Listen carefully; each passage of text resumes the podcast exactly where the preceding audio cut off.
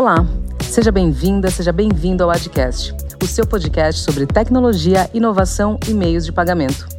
Começamos agora a quarta temporada do Adcast e confesso que estou bastante animada em iniciar com um tema especial, que sai um pouco das temáticas que abordamos até agora, mas que faz total sentido para nós aqui da DIC, como para toda a sociedade. É a responsabilidade social. Temos no país iniciativas quase que centenárias ou mais que centenárias que realizam trabalhos junto a comunidades menos assistidas, que buscam sanar os problemas de desigualdade social encontrados por todo o país.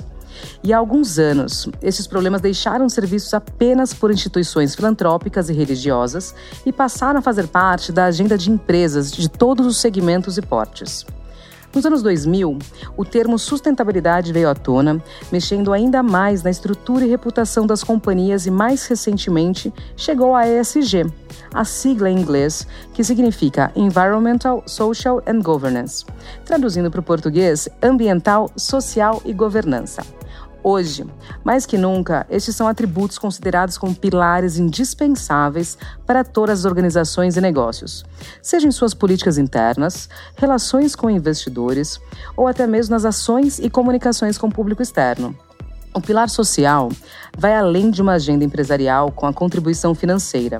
As ações envolvem uma troca entre os voluntários e as instituições atendidas, muitas vezes criando laços fortes, que são mantidos além empresa e se tornam parte da vida de quem está envolvido.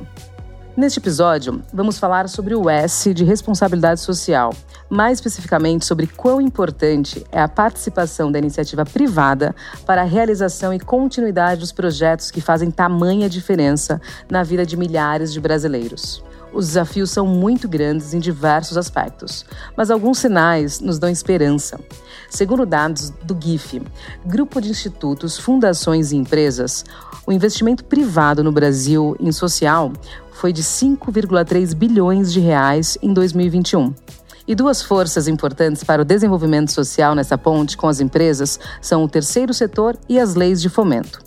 Fundamentais para a transformação social, as organizações não governamentais e sem fins lucrativos nascem para ser respostas a fim de defender e promover políticas públicas, como, por exemplo, os direitos humanos e dos animais, desenvolvimento e inclusão social, entre muitos outros. Outro facilitador são as leis de incentivo, que possibilitam as organizações ou até mesmo pessoas físicas a direcionar parte dos seus impostos devidos para projetos e organizações de foco social. A ADIC, pelo segundo ano, realizou aportes através das leis de incentivo e, neste ano, estamos apoiando oito projetos de transformação social. Dentre eles estão o Hospital Pequeno Príncipe, o Movimento Comunitário Estrela Nova, o Bairro da Juventude, a Plan International Brasil, entre outros. E para falar mais sobre a relevância do engajamento de empresas e as lutas diárias dessas organizações, abrimos um espaço em nosso podcast para duas das instituições que mencionei. Ambas estão localizadas localizadas no sul do Brasil, uma em Criciúma, Santa Catarina, e outra em Curitiba, no Paraná. Então eu vou apresentar a vocês. Quem está aqui comigo hoje é o Ney, diretor de projetos da organização Bairro da Juventude de Criciúma, atuando no estabelecimento de parcerias públicas e privadas para o terceiro setor. Ele conta com especialização em gestão empresarial e urbanismo social pelo INSPER e mestrado em administração no terceiro setor. Já completou 32 anos no bairro da Juventude. Já Rodrigo é cofundador da área de novos projetos, setor responsável pela captação de recursos no Pequeno Príncipe, o maior hospital de crianças do Brasil. Fica em Curitiba, no Paraná. Ele tem 15 anos de experiência na área comercial e desenvolvimento de pessoas. Atualmente, busca transformar a cultura de investimento social privado e impactar o mundo de maneira positiva. Ney e Rodrigo, sejam muito bem-vindos ao Adcast. Gratidão aí por ter a oportunidade de estarmos juntos tratando de um assunto tão relevante nos dias atuais. Muito obrigado pelo convite. É um prazer estar aqui com vocês para a gente poder falar um pouquinho mais sobre responsabilidade social, para falar um pouquinho mais sobre investimento social privado. Super importante. Muito obrigado. Vamos lá então, rapazes. Para começar, eu acho que é muito importante que uh, quem está nos ouvindo conheça quem é o bairro da Juventude e quem é o Hospital Pequeno Príncipe. Ney, por gentileza, apresenta para a gente a instituição. O bairro da Juventude é uma organização social que está situada aqui em Criciúma, né, no, na região sul de Santa Catarina, 200 quilômetros de Florianópolis. Nós completaremos agora em setembro 73 anos de existência. Atendemos atualmente 1.600 crianças que iniciam aqui com a gente com quatro meses, chegando até os 18 anos com os nossos cursos profissionalizantes. É um grande desafio que a gente tem nesses dias atuais, mas com certeza ter a comunidade, ter o apoio de uma cidade, de uma região toda, é o que nos mantém firmes e fortes para chegar com toda a vitalidade aí aos 73 anos aqui, não sendo uma cidade centralizada, uma cidade no interior do estado, né? Então, acredito que é muito relevante essa participação de toda a comunidade junto com a gente aqui no bairro da Juventude. Muito bom. Rodrigo, Hospital Pequeno Príncipe. Legal, Camila. O Hospital Pequeno Príncipe é o maior hospital pediátrico de crianças do Brasil. Né? A gente atende crianças de todos os estados brasileiros. Uh, alguns números antes da pandemia, só para a gente ter uma ideia dessa relevância, assim, foram mais de 300 mil atendimentos, né? 20 mil cirurgias. O hospital é um hospital referência em alta complexidade. Né? Então a gente trata mais de 35 especialidades. Muitas pessoas perguntam: ah, mas o hospital é um hospital de câncer? Sim, o hospital também é um hospital de câncer. Além de ser um hospital que trata ortopedia, nefrologia e por aí vai.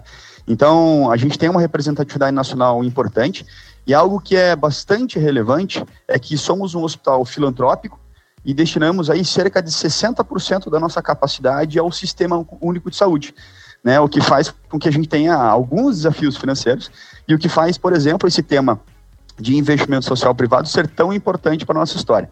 História essa que completou aí 100 anos em 2019. Né? Somos um hospital centenário e estamos remando forte aí para continuar os próximos 100 anos na ativa e de forma aí relevante para todo o país.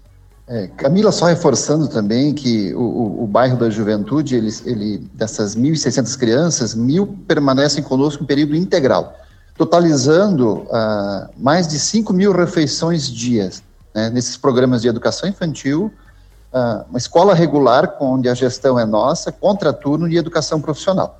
Então, é são números bastante uh, potentes mas que fazem com que a gente possa estar construindo uma história muito forte ao longo desses 73 anos de representatividade aqui, no sentido de que as pessoas realmente encontram no bairro oportunidade para a transformação de suas vidas, né? Incrível, são projetos muito grandes mesmo, né? É, o Rodrigo comentou mais de 300 mil procedimentos, né? Isso em qual período de tempo, Rodrigo? Isso de um ano. Pré-pandemia, né, todos os anos nós fazíamos mais de 300 mil atendimentos. É, e eu, eu gosto muito de fazer essa conta, assim, porque às vezes os o 300 mil não dá, não dá a, o impacto né, do tamanho, mas se a gente dividir por dia, por exemplo, são mais ou menos 800 atendimentos dia. Né? Então é uma quantidade bem grande de crianças que vêm de todo o país, né? Vem do interior do Paraná, vem de São Paulo, vem de Santa Catarina, vem do norte, vem de Rondônia, muitas crianças do Mato Grosso. Então é uma é um, é um conjunto bem grande de fatores, né? Muito interessante. Ney, você comentou sobre as 1.600 né, crianças uh, diariamente. A gente sabe que 1.600 crianças, a gente está falando em famílias né? Às vezes devem ter alguma que são da mesma família, né? Mas o bairro, né, como o nome propriamente diz, ele não é uma instituição, né? Ele é um bairro dentro de Criciúma, né? Ele atinge muitas pessoas. Eu imagino que tem tenham números bastante relevantes também, representativos, na verdade, é nesses 73 anos de história, né? Passou por nossa organização ao longo desses 73 anos mais de 60 mil pessoas, né?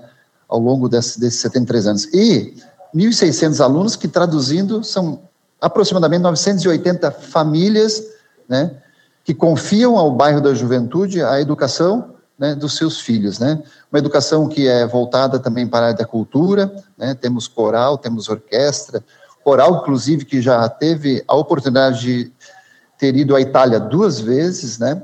Estamos nos organizando para a terceira vez em 2023 ou 2024, iríamos na, em 2020, mas em virtude da pandemia não conseguimos uh, realizar essa viagem, mas na verdade o que nós estamos aqui é para uh, oportunizar as crianças terem acesso a algo que talvez se não tivéssemos aqui, não tivéssemos o apoio que temos, eles não teriam esses acessos. Acesso ao esporte, à cultura, a uma educação de qualidade, uma educação uh, integral para que seja suprida essas necessidades que muitas vezes uma escola comum do seu bairro não teria como fazê-lo. Né? Desde o transporte, nós temos três ônibus que circulam pelos, pelos vários bairros da cidade de Criciúma e alguns municípios vizinhos, né? e todo o nosso serviço é 100% gratuito. Nenhuma das pessoas que frequenta o bairro da Juventude paga algum tipo de mensalidade. Eu achei interessante e ainda comentei que vocês falassem mais dos números para que quem está nos ouvindo entenda a representatividade, né? E para a gente começar com a pergunta que por que desses números, né? Porque eu chamei a atenção que para uma instituição sem fins lucrativos poder realizar todas essas atividades, sem dúvida, a arrecadação de fundos é vital. Queria que vocês contassem para a gente quais são as formas de captação de recurso e se puderem também trazer é, em percentual qual que é a representatividade representatividade da participação governo, pessoa jurídica e pessoa física em cada uma das instituições. Se você puder começar, Rodrigo. Claro, com certeza. Hoje a captação de recursos ela é fundamental assim para a gente conseguir continuar operando com qualidade, né? Continuar operando com é com tecnologia de ponta é, e também pensar em investimentos futuros em saúde. Quando a gente fala em investimentos em saúde, a gente está falando de grandes investimentos, a gente está falando de grandes modernidades e de oportunidades de crianças serem melhor cuidadas e até salvas por muitos tratamentos. Então, quando a gente fala em captação, a gente está falando de tudo isso em conjunto. O hospital tem um detalhe bastante importante, que mais ou menos 60% né, do nosso atendimento é destinado ao SUS. O SUS ele representa mais ou menos 25% da nossa receita. Então tem um gap bastante grande nessa relação. Uma pesquisa feita pela FEMIPA, pelas Santas Casas é, do Brasil, comenta que a cada 10 reais de custo, o SUS ele paga em média 6 reais. Então a gente tem uma defasagem, um gap importante nessa relação. E por isso a captação de recursos para conseguir tampar esse buraco, né, para conseguir tampar esse desafio tão importante. Hoje, a gente tem uma representatividade grande dentro da nossa receita de captação. Hoje, em média, a captação representa de 15% a 20% do nosso captado boa parte delas através das leis de incentivo e uma boa parte também através de uso livre. A gente tem uma diferença em relação à captação de leis de incentivo e a relação de uso livre. Então, as duas são super importantes e mantêm os projetos, tanto de humanização quanto de adequação de é, estruturas aqui dentro, de ampliação, né, de compra de equipamentos, de capacitação de pessoas. Então, são projetos bem completos e que fazem total diferença para que no fim a gente possa cuidar melhor das nossas crianças. Camila, eu, eu, tive o privilégio de conhecer o Pequeno Príncipe há uns cinco anos atrás, o serviço de excelência, a equipe fantástica que tem ali em Curitiba. Então eu quero só aqui deixar claro para o Rodrigo que é uma satisfação poder estar ouvindo ele e, e aqui no interior do estado poder estar falando junto com uma referência que é o Pequeno Príncipe.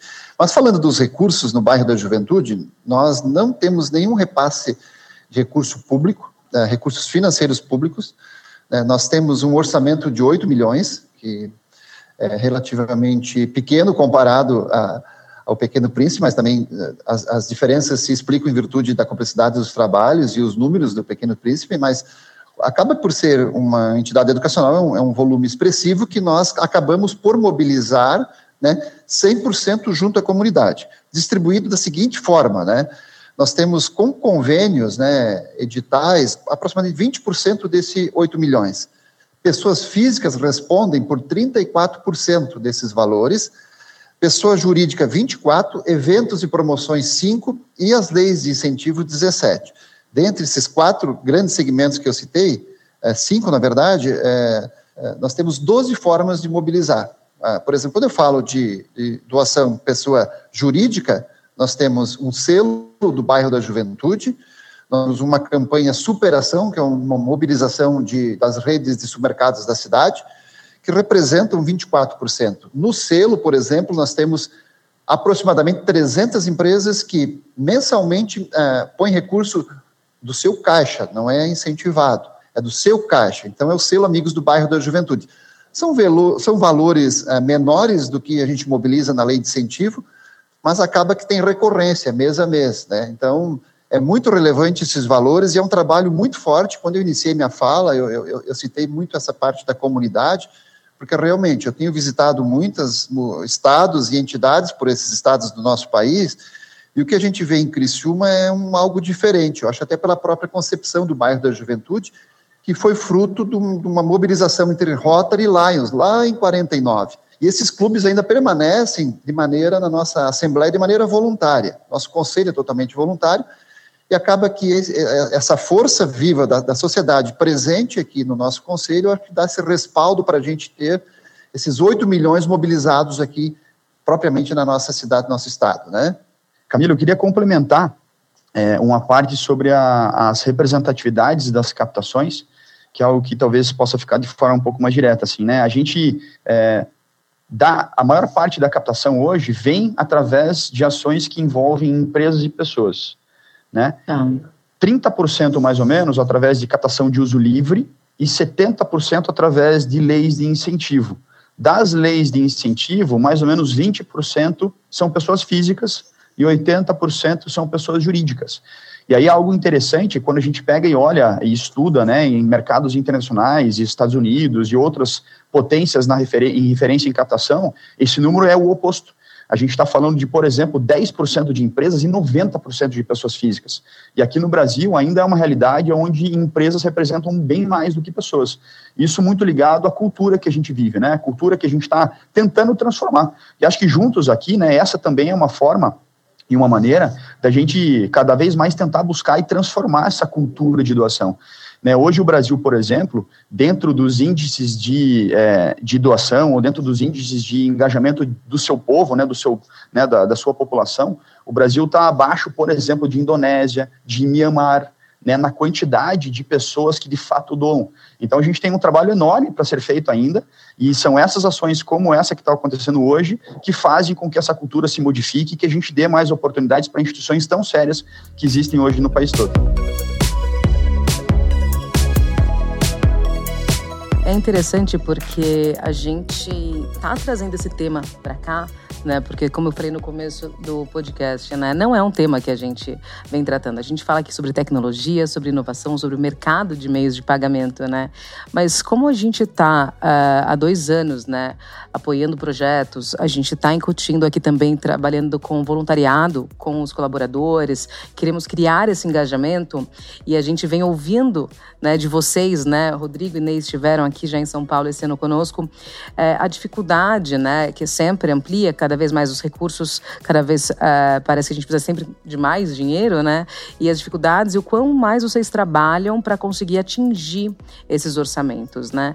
E a gente falou, por que não abrir esse espaço para divulgar um pouquinho uh, sobre como funciona, quais percentuais, quais são as oportunidades, né, de incentivo, de participação. E aí eu achei interessante porque os valores, né, os percentuais são diferentes. Não adianta. Região, uh, motivação, né, tipos e valores. É, o Ney falou que tem uma participação maior, me corrija se eu estiver fazendo confusão, hein, Ney, por gentileza. Uma participação maior de doação livre e menor de leis de incentivo. Como que funciona essa parte de projetos aprovados? Vamos focar aqui, que é onde a gente está entrando hoje, né? onde a DIC está fazendo é, e incentivando leis de incentivo como que funciona né, para o Hospital Pequeno Príncipe e para o bairro da Juventude é, a aprovação desses projetos. Quanto dos, do recurso né, que vocês é, estão arrecadando são de projetos inscritos? Porque eu sei que tem projetos que vocês escrevem, mas também não são aprovados. Contem um pouquinho para a gente como que funciona essa questão de se inscrever e é, os projetos para as leis de incentivo. Nós, ah, atualmente, temos três leis que nós estamos atuando diretamente, né? Primeiro, cultura, né, que permite a dedução de 4%. Estamos tendo algumas uh, dificuldades em virtude do ajuste, que foi com as novas INs que foram lançadas pela Secretaria Nacional de Cultura, mas nós tivemos uh, uma organização que nos permitiu ter uma gordura aí, no sentido de temos, estamos com dois projetos já para 23 e 24 aprovados e totalmente captados, que permitiu não uh, afetar diretamente aqui a nossa operação com as crianças. Então, em virtude de estarmos aí num ajuste com essas novas INs, ainda o nosso atendimento permanece funcionando como estávamos antes dessas novas INs. Então, isso é, é, é esse 4% da cultura foi uma das pioneiras no país e por, esse, por isso esse valor expressivo de 4%. As novas leis que nós temos, elas estão limitadas a 1% e o bairro da juventude nessas outras leis atua no esporte com 1%. Diga-se aqui que o esporte foi a primeira lei de incentivo que nós nos inscrevemos e começamos a implementar no bairro da Juventude. E tem uma diferença, eu acho, por tar, estarmos numa cidade do interior, que as empresas são menores, né? E para poder participar, para poder estar contribuindo com as leis de incentivo, é necessário ser empresa de lucro real. Então, são as maiores, né, que são que tem uh, esse tipo de tributação que permite esta, essa contribuição. Tivemos um pouco de dificuldade no início, mas o projeto de esporte a gente conseguiu lá em, do, em 2009 captar o valor e executá-lo. A partir dali, estamos na nossa décima edição. Da mesma forma, cultura, estamos executando o nono ano, estamos com mais dois anos já captadinho para funcionar, e recentemente nós entramos para o FIA, Fundo da Infância e Adolescência, onde nós vimos a possibilidade da chancela, que agora também está sob júdice aí, uma discussão no país inteiro, mas ainda nós estamos uh, com projetos que tinham, tinham sido aprovados no ano de 2021, lembrando que o FIA também permite este 1%, então 80% dos recursos que nós mobilizamos nessas três leis de incentivo, a gente consegue no estado de Santa Catarina mobilizar esses recursos, né? O restante, esse 20%, a gente está, tipo a DIC e outros, outras empresas, buscando no país. É, por nosso atendimento ser regionalizado, né, há um esforço muito forte para a gente conseguir buscar essas, esses parceiros fora, mas temos, temos tido êxito. Alguma, de certa alguma forma, a gente tem os projetos todos uh, rodando e até com uma certa gordurinha para os anos seguintes. Outro, outro fator relevante, no, né, Camila, não está diretamente a, a, a mobilização, mas o resultado disso. É, nós temos hoje um menino que é campeão brasileiro de tênis de mesa paralímpico, Gabriel. Né? O Gabriel esteve agora na Europa participando com a Seleção Brasileira Paralímpica de Tênis de Mesa. Se não fosse um projeto desse, se não fossem empresas e pessoas que acreditassem, é, investissem seu recurso, que esse recurso estaria indo para Brasília. E quando fica aqui na região, de certa forma, as empresas têm. A gente presta conta e a empresa também tem essa liberdade de estar mais próximo, interagindo com a gente e, e, e tendo possibilidade de verificar onde o recurso está sendo utilizado. Outra forma que é, é fantástica é que a, a, gente acaba movimentando a economia da cidade, da região. Nesses 10 anos aí de lei de incentivo, nós mobilizamos aqui perto de 20 milhões de reais que não ficariam em Criciúma e região estariam diretamente em Brasília. E talvez uma parte voltaria, mas a gente não sabe qual parte voltaria e se voltaria. Quando as empresas conseguem ter essa oportunidade de participar, estão conscientes disso, então, além de gerar um projeto que atende pessoas, que melhora a qualidade de vida, melhora a educação, também tem um impacto econômico na região. Então, acho que isso é muito relevante. Sem dúvida. Nossa, é incrível esses números. Rodrigo, fala pra gente quais são, né, quais são os projetos, né, onde que o Hospital Pequeno Príncipe se enquadra. E aí eu queria que você aproveitasse e desse uma clareada, colocar todo mundo na mesma página, como que funciona as leis de incentivo. Legal, Camila, boa. E que legal essa história que tangibiliza, né, todo esse investimento, né, essa captação e esse esforço é tangibilizado nessa história que você comentou. Super legal, parabéns, super parabéns. Camila, como funciona? Né? Hoje, empresas tributadas por lucro real podem destinar uma parte desse lucro, né, uma parte do que é pago de imposto de renda para projetos aprovados. Num total, empresas podem destinar 9% para projetos. Desses 9%, 4% para a lei da cultura, 1% para a lei do FIA, 1% para a lei do esporte, 1% para a lei do idoso, 1% para o PRONON e 1% para o PRONAS. São 9% não conflitantes, isso é bastante importante. Cada uma dessas leis ela é independente, né? elas não conflitam entre si. É, e aí, a gente aqui no Hospital Pequeno Príncipe, a gente tem leis aprovadas e 100% aptas para captação em duas leis. Ministério da Cultura, tá, na Lei da Cultura, e na Lei do Fundo da Infância e da Adolescência. A gente, é, no passado, tinha projetos também aprovados dentro do PRONON e dentro do PRONAS, mas infelizmente essas leis tinham um prazo de validade e elas se encerraram a partir do ano passado. Então hoje estamos aptos, e 100% aptos, né, a captar recursos através da Lei da Cultura e da Lei do Fundo da Infância e da Adolescência.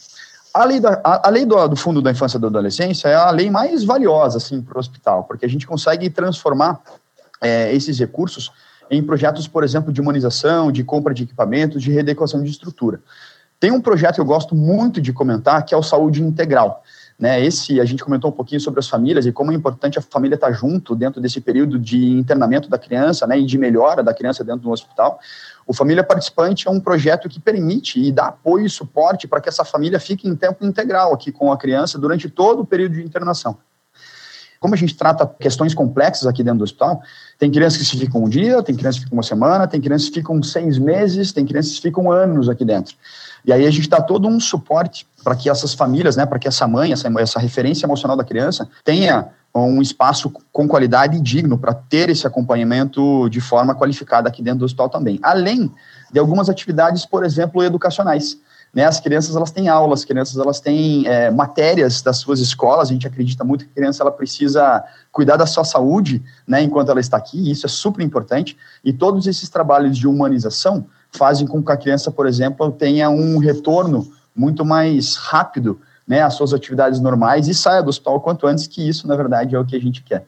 Né? Então, esse é, esse é algo super importante que, por exemplo, a lei do Fundo da Adolescência nos permite é, e tangibiliza isso aqui também. Dentro dos recursos que envolvem as leis culturais, a gente também tem uma série de projetos que daí se envolvem questões lúdicas, oficinas de música, oficinas de pintura, oficinas de cinema, que também fazem o dia a dia da criança muito mais colorido, né, muito mais divertido, e a gente sabe que para a criança isso é absolutamente determinante para os dias que ela tem aqui no hospital. Então é muito legal porque muitas vezes aqui dentro do Pequeno Príncipe, elas nem sabem se elas estão, por exemplo, no hospital, se elas estão na escola, se elas estão no teatro, é, e a criança por si só já vai conseguindo ganhar mais energia, né, ganhar mais força aí para sair o quanto antes. Então são leis determinantes que nos ajudam num complexo inteiro para poder cuidar da melhor forma aqui dos nossos pequenos. Interessante, né, que alguém vai falar, poxa, mas 1%, né? Imagina, né? Quantas empresas? O Ney falou que só pelo selo do bairro são 300 empresas na região.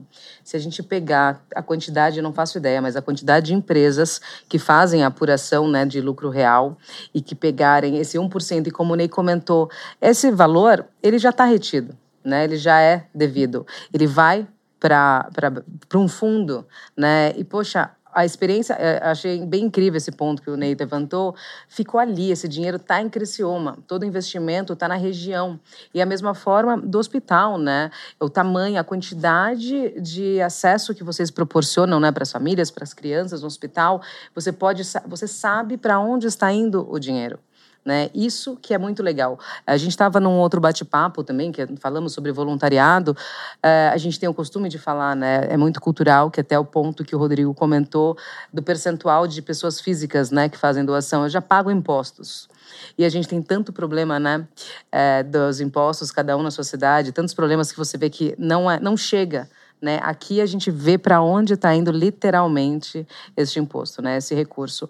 Muito bom. E agora eu queria entender se vocês conseguem me falar as empresas, né?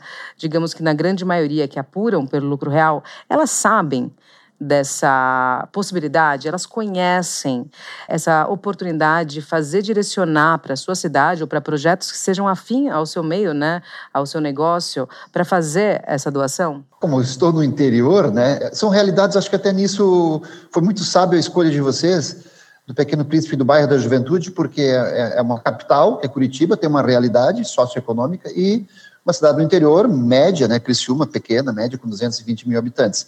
E o bairro foi um dos primeiros a implementar aqui na cidade as leis de incentivo. Então, é, pequenas e médias empresas aqui da nossa cidade não conheciam a lei, não conheciam há 10 anos atrás, e foi um trabalho de formiguinha, de visitar. E nós tivemos uma estratégia que acredito que tenha dado muito certo. A partir do momento que nós temos uh, empresas que já eram parceiras do bairro, no selo, empresas que já tinham uma contribuição efetiva e mensal, e que a gente é, descobriu que era um lucro real, fez uma abordagem e, e a partir de que essas empresas aderiram aos ao nossos projetos, eles até conheciam, mas não tinham a segurança de fazer a doação. Então, ah, quando nós pegamos algumas empresas de referência, ah, nós passamos a ter ah, um indicativo para chegar na outra empresa e olha, aquela já faz, não deu problema junto à receita, porque tem um mito, tem o um mito de que possa, ah, eu fiz contribuição nas leis de incentivo, a Receita pode bater na minha empresa, ah, posso sofrer alguma sanção. É um mito isso, na verdade. Dito para o pessoal da Receita, que nós já fizemos alguns encontros aqui para desmistificar isso, e é um trabalho que tem, é contínuo, né? mas de qualquer forma existia muito disso, e nós começamos esse trabalho de formiguinha com as empresas pequenas, pequenas e médias da nossa cidade. E é um trabalho que, a partir de que ele, ele se consolidou, hoje ele é só de manutenção e nós mapeamos na nossa região, pouquíssimas ainda permanecem com o mito de não o fazer em virtude de possíveis sanções, pouquíssimas. e são irredutíveis, porque um canal de entrada é o contador sempre na empresa, né? Ele é o canal de entrada, ele é determinante para isso acontecer. O CEO às vezes até autoriza e ele pode inviabilizar o contador. Então a gente iniciou agora junto ao sindicato do, dos contabilistas um trabalho também de sensibilização, de trazer aqui no bairro da Juventude, mostrar o projeto funcionando, Olha quem está conosco, temos empresas nacionais, temos empresas regionais, e a partir disso, uh, melhorar esses números aqui, que nessas empresas que ainda não estão conosco nas leis de incentivo. E quando as empresas são maiores, são, são empresas de nível nacional, aí uh, é mais tranquilo, elas têm até, algumas têm até setores específicos, né, no caso da DIC, Sim. são empresas que já conhecem a legislação, ou elas atuam por indicação ou por editais, né? nós participamos de muitos editais, acredito que aí é, é outra esfera de, de, de, organização e de relacionamento.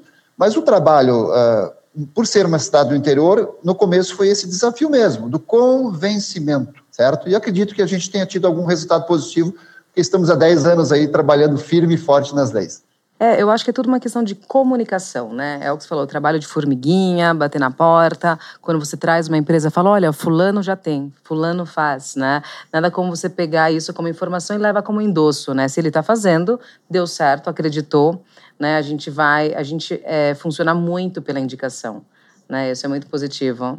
No interior aqui, como é uma cidade pequena, a gente conseguiu, tipo assim, a empresa X, o contador entendia bem, foi o primeiro a fazer. A gente começou a pedir para essa, essa empresa se podia indicar aquele contador para o contador de outra empresa. Olha, pode falar com uma pessoa X lá no e-mail tal, no telefone tal.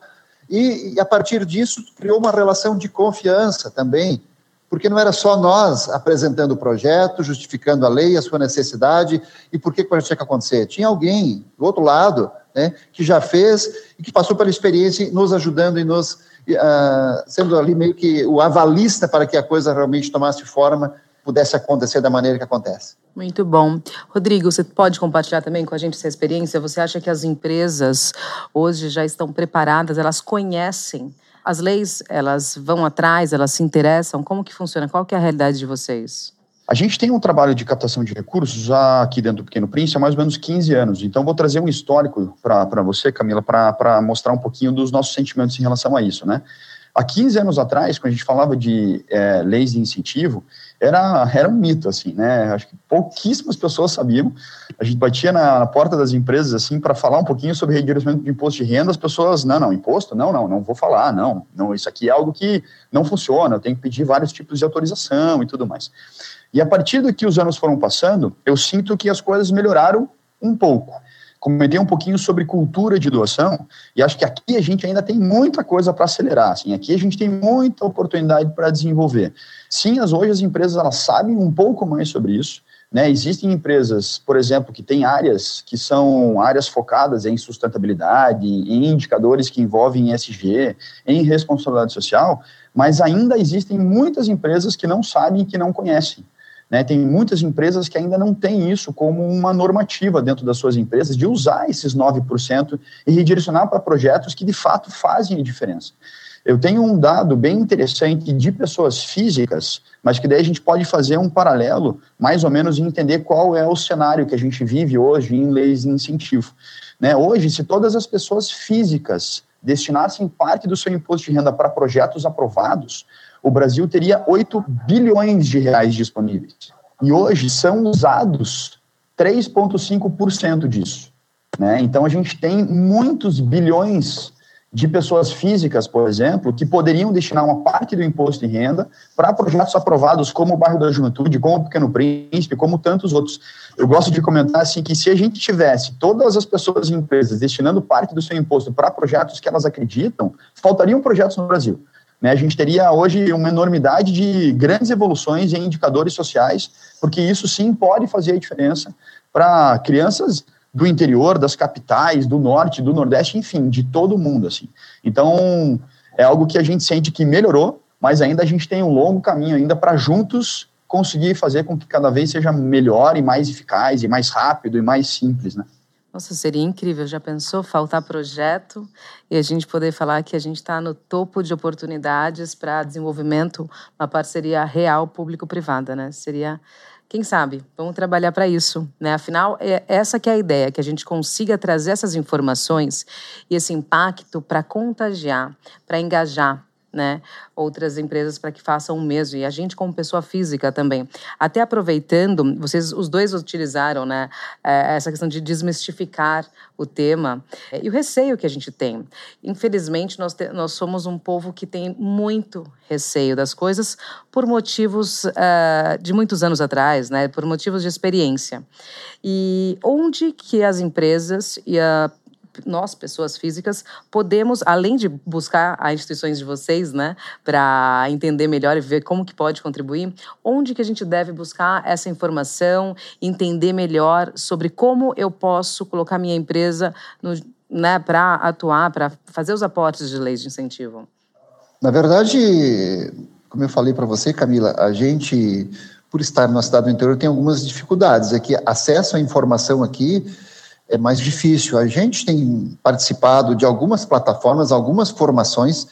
A Simbiose tem sido uma, uma parceira nossa aqui para esses esclarecimentos, a plataforma Simbiose. É o grande parceiro, na verdade, do bairro da Juventude nesse sentido. Quando a gente precisa de algum esclarecimento, a gente tem a formação, nós temos uma equipe interna que cuida disso, né? Temos um contador, temos a área financeira e temos um departamento de projetos que dá um suporte. Mas quando isso não é o suficiente, que a empresa não se convenceu disso, a gente busca na simbiose um parceiro que tem um esclarecimento e alguém externo que possa nos dar esse suporte necessário. E temos investido é, muito através, do, no caso do conselho aqui da, da criança e da adolescente, na formação. Nós temos na universidade aqui um curso de contabilidade que faz o imposto na praça. Sempre no mês de setembro, uh, um sábado, né, vamos às entidades para a praça, junto com o curso de contabilidade, e chega lá tirar todos esses esclarecimentos para os contribuintes, tanto pessoa física e jurídica. São essas ações que a gente tem feito em parceria para fortalecer a doação, mas antes de tudo esclarecer para as pessoas, esclarecer que é, esse mito de que a receita tal da empresa X, Y, Z, porque fez contribuição não existe mais. Nunca existiu, na verdade, né? Então, é basicamente através dessa, dessa rede de relacionamento que a gente procura fortalecer através dessas ações e formações. Alguns eventos também fizemos na universidade com apoio de empresas maiores, empresas que têm uh, o setor de responsabilidade social, que nós buscamos nos aliar a eles, e eles fazem essa formação, trazendo especialistas, né, para esclarecer e, a partir disso, então, também tornar a lei mais acessível e que as pessoas tenham essa é, essa possibilidade de fazer a contribuição e desmistificando a, a, as possíveis sanções após essa contribuição.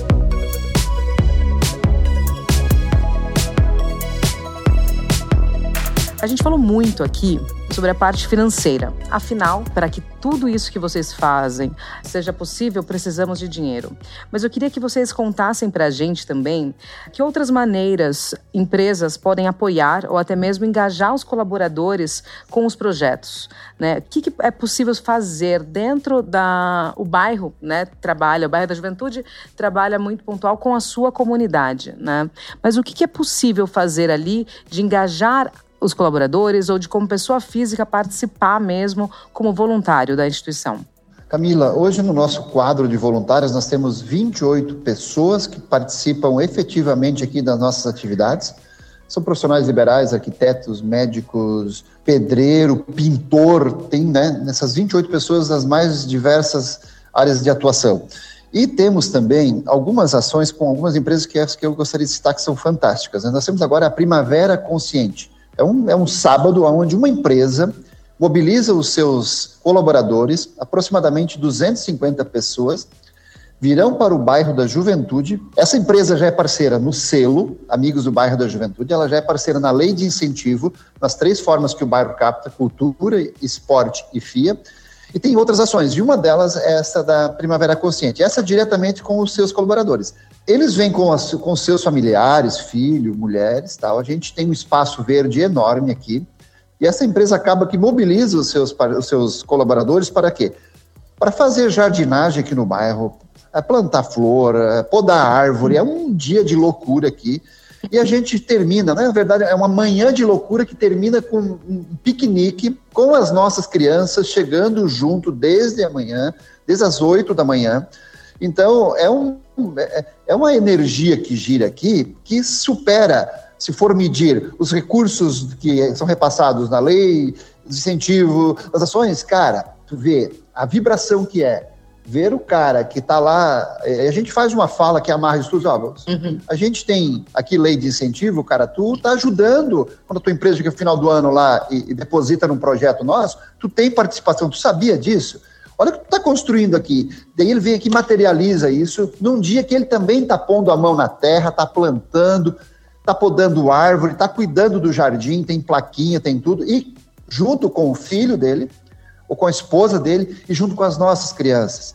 Então, assim, ó, essa é uma das muitas ações que a gente faz com as empresas no sentido de não só ela fazer a doação, a contribuição, mas a, em que nível ela consegue envolver os seus para entender que esse processo ele pode ser ampliado, sabe? Então, essa empresa é uma. Outras que nós temos também chama-se é, o Doi na Folha.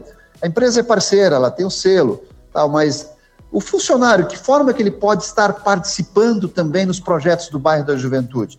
Então a gente aborda em certos nos momentos de intervalo, explica os projetos que acontecem aqui, se ele está afim de, de contribuir com um X valor por mês na sua folha de, de pagamento. Né? Esta, esta, esta campanha permite hoje que a gente arrecade mais ou menos 7% daqueles 8 milhões lá via pessoa, via funcionário das empresas certo? Então a gente tem perto de 80 empresas que permitem que os seus funcionários que é, conheçam o bairro da juventude e a partir disso possam destinar um percentual lá para que a gente possa estar fazendo aqui, cumprindo os nossos desafios dia, dia após dia aqui durante esses 73 anos. Incrível. E aí no hospital, Rodrigo? Que legal, né? Esse trabalho com pessoas físicas, esse trabalho de voluntariado, assim, ele é muito, muito especial, né? Ele, de fato, move grandes oportunidades dentro das organizações e também para as pessoas que fazem, né? É, alguns dos voluntariados comentam que trabalhar como voluntariado às vezes é, é mais gratificante para ele mesmo do que para a própria instituição, né? Ele sai muito mais feliz, ele sai muito mais alegre, né? Então todos ganham, né? O voluntário, o voluntário ganha e a instituição também ganha por N motivo, por N situações. E aí eu, eu, a gente tem várias formas também. A gente tem um grupo de voluntariado bem forte aqui. A gente tem um setor de voluntariado muito legal formado por psicólogos, assim, é algo super bacana. E é muito legal ver pessoas espalhadas pelo hospital trabalhando, por exemplo, é, com atividades recreativas que a gente tem hoje aqui com as crianças. Então, a gente tem hoje espalhado brinquedotecas ao longo dos andares do hospital.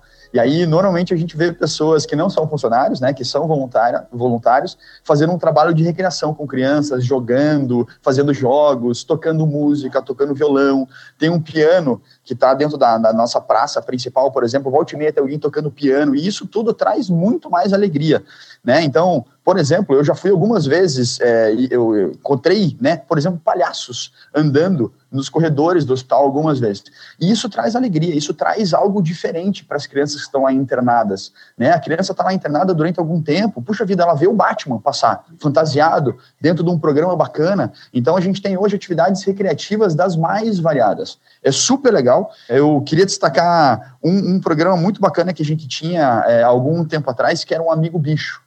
Então, por exemplo, a gente tinha um trabalho onde cachorros, né, treinados, cachorros, né, dentro de todas as medidas protetivas e, e, e de higienização e tudo mais, faziam um, elas vinham aqui para o hospital e tinham um tempo onde as crianças podiam conviver com esses cachorros durante algumas horas. E era tão legal, por exemplo, esse, esse, essa relação, essa, essa transformação que acontecia. Então, o, o meu destaque aqui vem para atividades diferentes, das mais variadas, que são absolutamente importantes para tirar essa questão da rotina do dia a dia de uma criança que é internada, e é isso que a gente faz. E um último ponto é que a gente é muito, a gente, a gente é muito transparente nas nossas relações. Né? Então, um dos pontos aqui também, junto com empresas e pessoas, é que a gente gosta muito de prestar contas, de mostrar o que está sendo feito com o dinheiro que as empresas investem. E aí existe uma oportunidade muito legal de envolvimento de colaboradores para que a gente também estenda essa prestação de contas, por exemplo, para um grupo de funcionários, onde é que eles podem se sentir, inclusive, pertencentes do apoio da empresa né? Porque isso é um conjunto, gera mais engajamento, gera mais alegria, gera mais motivação no trabalho. E aí a gente também convida, por exemplo, para que eles efetuem uma doação pontual ou uma, uma, uma, doação recorrente. E também é uma forma das pessoas e empresas envolverem né, os seus colaboradores, as pessoas que trabalham junto. Então são, enfim, N situações diferentes de envolvimento voluntário e através dessas doações pontuais, prestação de contas, e, enfim, ixi, tem um monte de oportunidades legais para caramba aí. Que bom. Eu estava me esquecendo aqui de algo fundamental. Nós, no Natal, a gente faz uma festa e entrega um presente para cada criança. Como é que a gente consegue mobilizar 1.600 presentes? Né? A gente faz as famosas cartinhas, eu sou X, tenho tantos anos, estudo na série tal, você quer ser meu padrinho de Natal? Então, e distribui pela cidade é uma festa maravilhosa. Tu imagina todo esse povo recebendo no nosso centro multiuso, chega do Papai Noel. Então, eu acho que materializando, né? Só, só é viável é, é, esse volume de presentes para que essa criança tenha um Natal com um presente mesmo, né? De verdade. É, essa ação que é feita com esses voluntários. Parte são essas pessoas das empresas, mas parte é a comunidade. Temos a associação de bairros que vem pegar, eu quero 30 crianças, eu quero 20 crianças. É, são vários segmentos, universidade, colégios, né, que se sensibilizam e a partir de, desse ato de, de, de, ser voluntário, de se doar, promovem um Natal bem diferenciado para nossas crianças, isso ao longo do tempo. Eu estou aqui há 32 anos e sempre acontece esse Natal dessa forma e a gente não acredita ao, ao que vê a alegria, é a satisfação daquelas crianças com um simples brinquedo de Natal. Sem dúvida. É, a gente está buscando engajar cada vez mais né, os nossos colaboradores e vou compartilhar, nem comentei com o Ney, compartilhar com vocês. A gente comemorou recentemente né, sete anos de empresa e pudemos fazer uma, um happy hour, uma confraternização e numa conversa, quando o Ney estava aqui para prestar contas, né, até mesmo do projeto do ano passado, a gente comentou e entre conversa, vai, o Ney falou, a gente falou, poxa, o coral, né, é, do bairro. E que, que o coral fez? O coral mandou pra gente, gravaram uma peça, né, uma música, uh, que fala, uma música que fala de esperança, né, que fala da vida. E ao final parabenizaram, né, parabéns a Dick pelos sete anos. O que, que a gente fez? A gente pegou essa surpresa, né, esse presente e no momento ali, né, na cerimônia da, da confraternização, a gente colocou para os colaboradores assistirem uma peça super curta, uma música de é, três minutos. A hora que terminou, né, as pessoas ficam com aquela cara, tá. Aí a gente fez questão de falar, sabe o que, que é? Então, a gente não tem divulgado os projetos. Uh, isso daqui é retorno do trabalho de cada um de vocês também, que é o que o Rodrigo falou, que é o que o Ney está falando. Olha aqui, você faz parte, a empresa contribuiu, a empresa teve esse imposto devido, toda essa história, essa, essa história toda que percorre é o seu trabalho. Então, é o seu trabalho, é o meu dia a dia, é esse trabalho que eu estou fazendo aqui agora que vai reverter em uma ação que vai poder melhorar de alguma forma a vida de alguém. Então, assim, essa que é a roda que a gente quer movimentar. E Rapaz, muito obrigada, tá? Por terem aceito o nosso convite, é, por compartilharem o dia a dia de vocês, por explicar mais pra gente o que, que é, o que, que as instituições fazem, como que a gente pode apoiar. É, meus parabéns né, pelo trabalho de vocês e por toda a equipe que vocês têm e todas as pessoas que estão envolvidas nesses projetos. E agora, por gentileza, fiquem à vontade para deixar o contato da instituição né, e convidar os nossos ouvintes para que procurem vocês, para que procurem, independente de onde eles estejam, que busquem vocês ou então, né, até mesmo, seja lá onde for, que façam, né, que compartilhem e que façam sua parte também. Camilo, eu queria muito agradecer por essa oportunidade e convidar as pessoas que estão nos ouvindo a pensar com carinho nessa possibilidade de verdadeiramente transformar pessoas, assim, né, e transformar lugares, transformar oportunidades. Né, eu queria trazer um, dois últimos dados aqui para e informações para nossa conversa. Nos últimos anos, 16 mil leitos pediátricos fecharam no Brasil. Né, 16 mil leitos pediátricos representam mais ou menos aí 40 hospitais Pequeno Príncipe né, mais ou menos, né, se a gente fosse fazer uma conta. E isso muito por falta de recursos, por falta de cuidado, por falta de a gente ter essa iniciativa de canalizar recursos para algo que de fato faz sentido. E hoje, no Pequeno Príncipe, a gente consegue transformar essas oportunidades de investimento em, de fato, oportunidades de vida. Né? Então, dois dados rápidos aqui, por exemplo: 67% das obras que foram realizadas no Pequeno Príncipe, em média nos últimos anos, foram possíveis através de recursos é, da sociedade. Né? 80% dos equipamentos foram comprados através de recursos provenientes da sociedade. Então, são formas fáceis, são formas simples. A gente tem uma equipe de suporte para dar 100% das informações, para deixar isso absolutamente seguro. Então, empresas tributadas por lucro real têm essa possibilidade, pessoas que declaram por formulário completo têm essa possibilidade. E se de repente pessoas que estão nos escutando aqui não fazem parte de nenhum desses dois grupos, tem uma enormidade de formas que as pessoas e empresas podem participar através de, de doações diretas, através de outras formas, mas que de fato fazem diferença e que contribuem para que a gente consiga é, fazer o nosso mundo cada vez melhor, assim, né? Então, agradeço super, Ney, super parabéns pela, pelo trabalho, 32 anos, dá para ver que você fala as coisas com muita paixão, e eu acredito verdadeiramente que o segredo disso é essa mistura, né, de paixão e profissionalismo. Né? Se a gente conseguir ter esse equilíbrio de conseguir fazer as coisas com muito paixão, com muito brilho no olho, mas ao mesmo tempo com muito indicador, com muita força de, né, com muita força de gestão, com muito objetivo, com muito planejamento estratégico, a gente sim juntos vai fazer grandes diferenças. Então, Camila, parabéns pelo trabalho que vocês realizam na EDIC, que legal. Contem com o Pequeno Príncipe para cada vez mais conseguir transformar juntos aí o nosso país que tem muito ainda para acontecer e que vai dar oportunidades para muita gente ainda, tenho certeza. Rodrigo, gratidão pelas palavras aí. É, quero visitar vocês de novo. É, a vida é um constante aprendizado, vocês são uma referência.